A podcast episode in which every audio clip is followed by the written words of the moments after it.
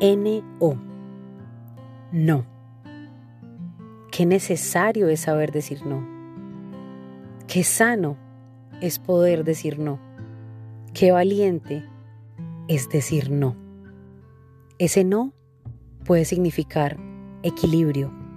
Puede ser la oportunidad de educar a otra persona. Se vuelve también un arma protectora de tus derechos, de tus intereses. Es necesario saber decir no cuando no está alineado con tu propósito, cuando no es el momento, cuando no es el lugar, cuando no es la persona.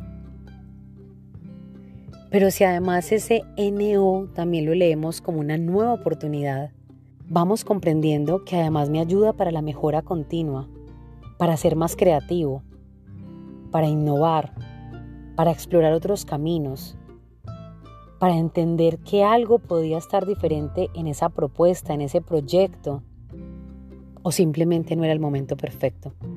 Con frecuencia pasa que no sabemos decir no. Tenemos temor de decir no.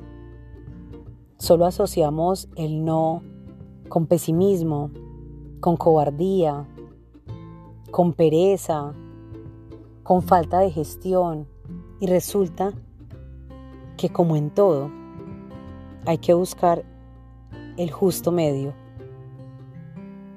el equilibrio. No todo debe tener por respuesta un sí, tampoco un no.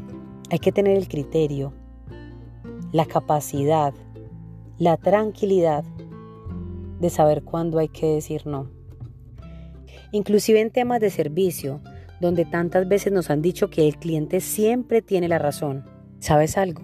También se puede ofrecer experiencias memorables cuando en medio del discurso hay un no, porque uno vio gestión de por medio, porque sobrepasa mis posibilidades, porque no está a mi alcance, porque incluso pensando en lo mejor para ese cliente no era la mejor opción.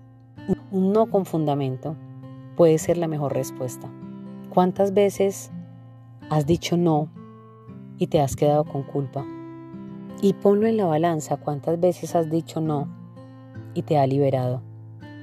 Eso te muestra que todo depende del contexto. Definitivamente es necesario a ciertas personas, en ciertas circunstancias, por algunos motivos.